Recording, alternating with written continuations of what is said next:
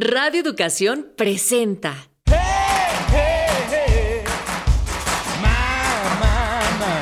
Pangea. Crónicas multiculturales. Música, poesía, gastronomía, cultura pop y mucho más.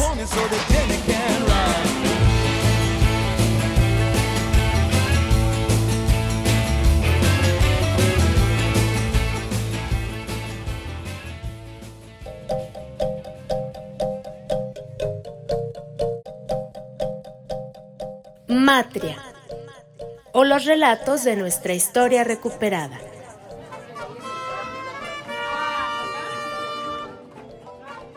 ¿Cómo nos vemos después de 210 años de independencia? ¿Será posible resignificar el pasado? En el libro Comunidades Imaginadas, Benedict Anderson pone en el centro de la discusión esta premisa. El concepto de Estado-nación y los nacionalismos han sido una construcción social, histórica y cultural. Es en este sentido una invención, una construcción. Por lo tanto, se puede contar a partir de las experiencias, miradas y voces de quienes hemos permanecido históricamente invisibles. Hoy en Pangea Mix Crónicas Multiculti te invitamos a escuchar otras voces y miradas sobre el México de ayer y hoy. Un relato coral con las voces de Zenaida Pérez, mujer ayuk, experta en género y pueblos indígenas, Ebony Bailey, documentalista afro-chicano-mexicana, y Patricio Solís, académico del Colegio de México. Soy María. Comenzamos.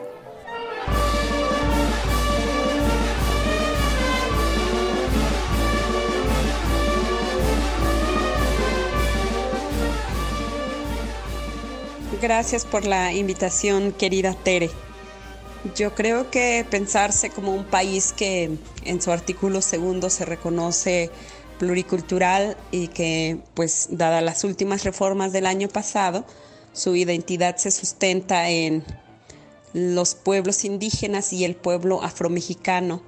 Debería justo reflejarse eso en los diversos espacios desde donde se promueve la construcción de identidades, desde donde se promueve la educación, desde donde se promueve una visión del mundo. Entonces, bueno, como Estado, como instituciones, tienen una responsabilidad de pues tener esa mirada intercultural, pluricultural, que promueva el respeto a la diversidad, pero no solo de manera discursiva, sino que en los contenidos que se diseñan de los materiales educativos, de las campañas que se emiten para difundir, no sé, desde vacunas hasta la participación política. Entonces, cada construcción de mensaje debería de estar eh, atravesado por esta perspectiva intercultural, ¿no? Donde, pues, si vamos a hablar de incentivar la participación política, debería, pues, hacerse visible cuáles son las situaciones de desventaja que han vivido las mujeres indígenas, las mujeres afro o las personas diversas. Y por otro lado, también cuando se eh, diseñan programas o planes específicos sobre, por ejemplo, de prevención del embarazo, pues debería de tener como un eje importante cuál es la situación actual que están viviendo las adolescentes que están en contextos indígenas, ¿no? O que pertenecen a algún pueblo indígena o están en contextos rurales. Entonces, vivir la, la diversidad en México debería incluir esas historias diversas, no solo deberíamos aprender en la escuela una historia universal oficial que además prioriza el conocimiento de otras culturas que tal vez no llegaremos a, a conocer en nuestras vidas precarizadas, como las culturas, no sé, de, de Grecia, de otros países, sino las propias de los pueblos indígenas, los pueblos originarios, este, cómo se fue pues construyendo esa identidad, cómo se siguió y sosteniendo esa identidad nacional democrática y cómo es el abordaje de los problemas, cómo enfrentarlos. Creo que son estas situaciones que deberían de estar consideradas en un México que, como te menciono en documentos y en la ratificación de diversos instrumentos internacionales, se ha asumido como ese país pluricultural que, bueno, más allá de la folclorización o de la utilización de lo que puede ser la vestimenta, la lengua o la ritualidad, espiritualidad de los pueblos indígenas, debería traducirse ese trato respetuoso hacia las colectividades, no solo individualizar y decir son los pobres indios de México, sino son estas eh, colectividades, estos sujetos políticos que tienen formas propias de organización, formas propias de sistemas de salud, sistemas de comunicación, sistemas educativos de los cuales el resto de la sociedad puede aprender. Entonces, hablar de ese México que ahora quiere conmemorar una etapa de su configuración nacional, debería empezar por nombrar en esas historias cómo participaron los pueblos indígenas, las mujeres, los pueblos este, afromexicanos, los diversos personajes visibles e invisibles y entonces así sí nos podríamos reconocer como ese país diverso que está pues orgulloso de, de todas las personas que la conforman, de todas las colectividades que le dan identidad.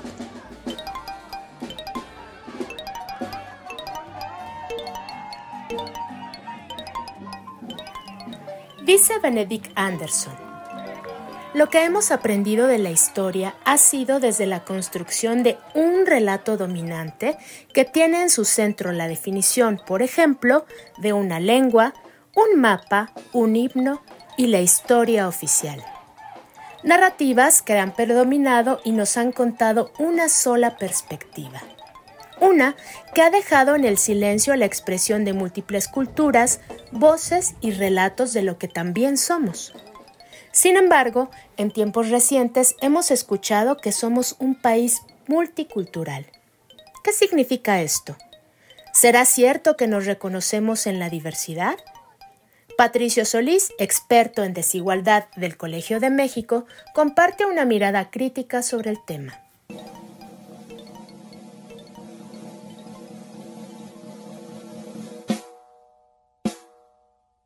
Bueno, mira, eh, mi mirada hacia la noción de multiculturalidad y los proyectos políticos que han surgido a raíz de la noción de multiculturalidad es una mirada crítica. A mí me parece que eh, la mirada de multiculturalidad frecuentemente eh, es una forma de suavizar las intervenciones sociales, políticas o de políticas públicas ¿sí?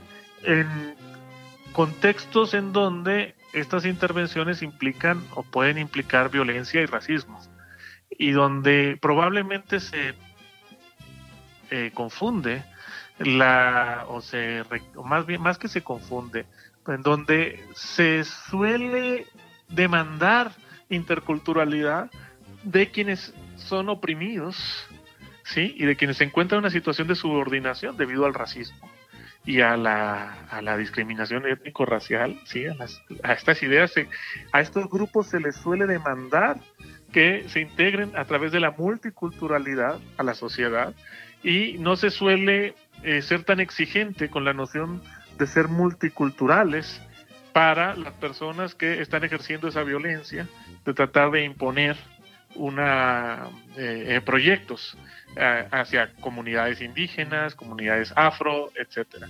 De tal manera que a la noción, a una noción de multiculturalidad que trata de poner las relaciones de poder en términos de horizontalidad, es decir, como si fueran dos como si fueran culturas que están confluyendo en una situación de horizontalidad, yo le opondría una mirada crítica que reconociera la existencia de relaciones de poder, ¿sí? Y relaciones de subordinación, ¿sí? Y de sometimiento de unos pueblos frente a otros, de unas culturas frente a otras, y que no, y, no negar esa relación de subordinación.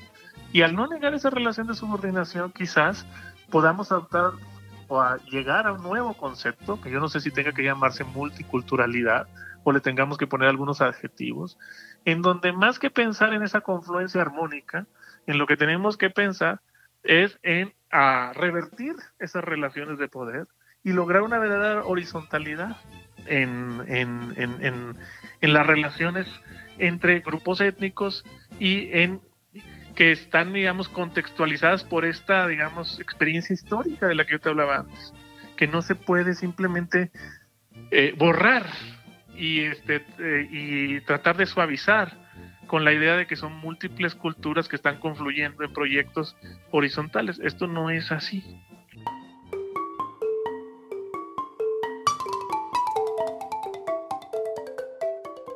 En nuestro país, el relato dominante se centró durante la construcción del mestizaje en la lengua castellana y una visión más o menos homogénea de lo que conocemos como México.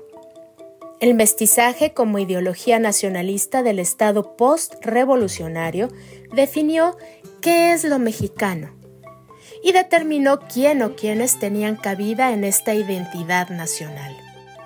En este relato predomina la noción de las personas blancas en el peldaño más alto de la escala social, algo conocido desde la academia como relatos de la blanquitud. Esas definiciones implicaron una serie de exclusiones. Ebony Bailey, documentalista, comparte su mirada con Pangea Mix. Pues mi experiencia es un poco peculiar porque, como había dicho, yo soy afrochicana y crecí mi infancia en un pueblo chiquito en California, pero crecí en una comunidad muy mexicana. La mayoría de mis compañeros de la escuela eran migrantes de México, de diferentes lados de México. Y pues Sí, yo sentí que yo era diferente por las burlas que me hacían en español y ellos pensaron que yo no hablaba español, por ejemplo, pero yo siempre entendía sus burlas y pues sí, como que desde una edad muy joven me di cuenta Em, de estas como jerarquías raciales que hay en la comunidad mexicana. Entonces cuando ya llegué a México, eh, también me di cuenta de eso, ya llegué de mucho más grande, yo este, llegué como hace cuatro años. Em, y mi experiencia ya en México ha sido más como exotización em, o lo que me gusta decir, este racismo entre comillas inocente, como de tocar el cabello y cosas así, pero también he vivido cosas pues agresivas, también aquí justo por estas jerarquías y cómo se valora el color o el tono de la piel eh, en, en esta sociedad y en todas las sociedades también. Y creo que bueno lo que yo he intentado hacer como para contribuir a erradicarlo justo es a través de pues mi trabajo eh, de no solo hacer documentales, pero también escribir, eh, estudié periodismo y también estudié cine documental, entonces para mí es a través de contar historias, eh, es donde intento como visibilizar estos temas del racismo y de las negritudes. escribí un artículo recientemente eh, con pie de página sobre el racismo en la fotografía y me hizo como querer ya eh, más entrar en este tema de las representaciones raciales también en los medios visuales. Y yo creo que justo cuando vamos visibilizando estos temas, también vamos como desaprendiendo, entre comillas, de cosas que hemos... Eh, pues con cosas que hemos crecido por toda la vida, ¿no? Yo creo que mucha de mi experiencia de infancia justo fue porque estos temas de burlarse de las personas más oscuras y así eran algo muy normalizado y entonces lo que intento hacer con mi trabajo es ya no normalizar eso, ya cuestionar eso, criticar eso para luego este cambiar nuestras conductas y también contribuir a que el sistema sea más eh, más este, digno para las personas de todos los, de todos los grupos, de todas las tonos, de todos, de todo, de todo, ¿no? Y esta chilena va dedicada para toda la costa de Guerrero, de Oaxaca y de Veracruz. Desde siempre han existido otras voces, otras historias estas narrativas han permanecido en dormancia para florecer hoy. Vamos a darle la vuelta a la historia, ¿por qué no? Hoy toca hablar, escribir, cantar, pintar, reconstruir lo que se ha intentado borrar una y otra vez. Las múltiples identidades. las memorias de culturas ancestrales, la de las mujeres, los pueblos indígenas, las comunidades afrodescendientes. Por supuesto, relatos en distintas lenguas con tesituras multicolores. La buena noticia es que hoy estas historias se tejen más allá de las fronteras nacionales. Bueno, me gustaría también hablar de eh, lo tan conectados que son nuestras historias, ¿no? Especialmente como personas negro, negras y personas afrodescendientes y personas indígenas y racializadas. Eh, que nuestras historias son muy conectadas más allá de las fronteras nacionales y estas estos inventos artificiales de las fronteras, ¿no? Ahorita, de hecho, ando leyendo un libro eh, que se llama Una historia negra y latinex de Estados Unidos, pero me gusta mucho este libro porque no habla solo de la historia de Estados Unidos, habla de cómo la historia eh, de las personas negras y mexicanas y latinex eh, de Estados Unidos es vinculada con la historia de Haití y con la historia de Colombia y con la historia de Cuba y cómo pues nuestras resistencias y nuestros empoderamientos este, son tan vinculadas y me impresiona tanto eso, ¿no? Y también veo como incluso la Jamaica y el tamarindo también son eh, ejemplos de cómo somos muy vinculadas, ¿no? La Jamaica y tamarindo conecta México con África y conecta México con el Caribe y conecta México incluso con Asia, porque también en esas regiones eh, cocinan mucho con la flor de Jamaica y el tamarindo. Y bueno, cuando pienso en todas esas cosas, pienso en eh, que nuestras luchas y nuestras resistencias este, son muchos más poderosos cuando los hacemos así, cuando las hacemos así, este, con este plan de conectarnos, vincularnos y solidarizarnos de una forma que va mucho más allá de las fronteras nacionales.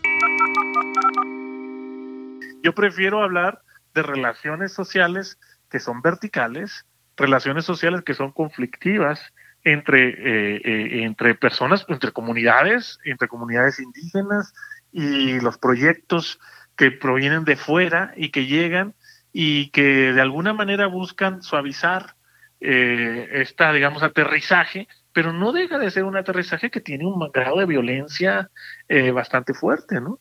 Em, entonces, esa mirada crítica hay que tenerla al hablar de multiculturalidad. Hay que tener una mirada que no olvida que existen aquí relaciones de poder, relaciones de subordinación y este, históricas y que se tienden a reproducir en el presente para no eh, olvidarlo.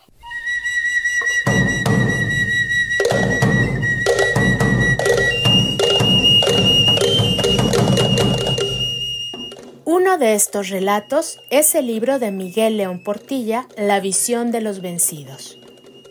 Siglos más tarde, desde la historia, la literatura y la tradición oral, se siguen rescatando fragmentos de estas memorias. Historias que cuentan la herencia de nuestras abuelas afromexicanas. O el relato en primera persona de la corregidora, de las sufragistas, de las estudiantes del 68 las guerrilleras de los años 70. Las madres que hicieron suyo por primera vez en la historia el espacio público para buscar a sus hijas e hijos desaparecidos.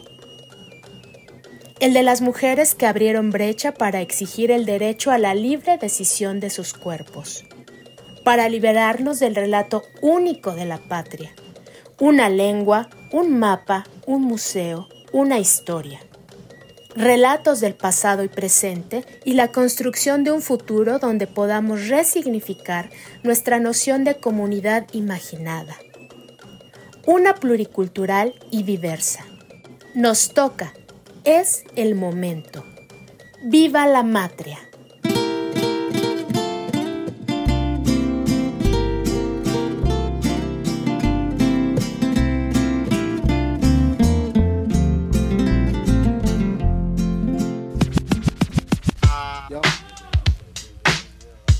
Con nosotros.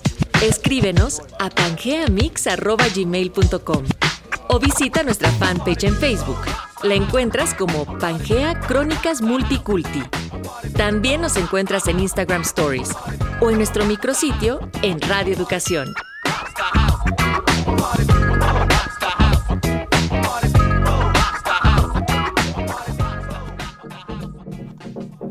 Equipo de producción, María Teresa Juárez, Elsa López, Arfaxado Ortiz, Óscar Solís, Luis Luna, Guillermo Tapia, Natalia Luna y Mario Ledesma. Pangea, Crónicas Multiculti, porque somos multiculturales y megadiversos. Una producción de Radio Educación.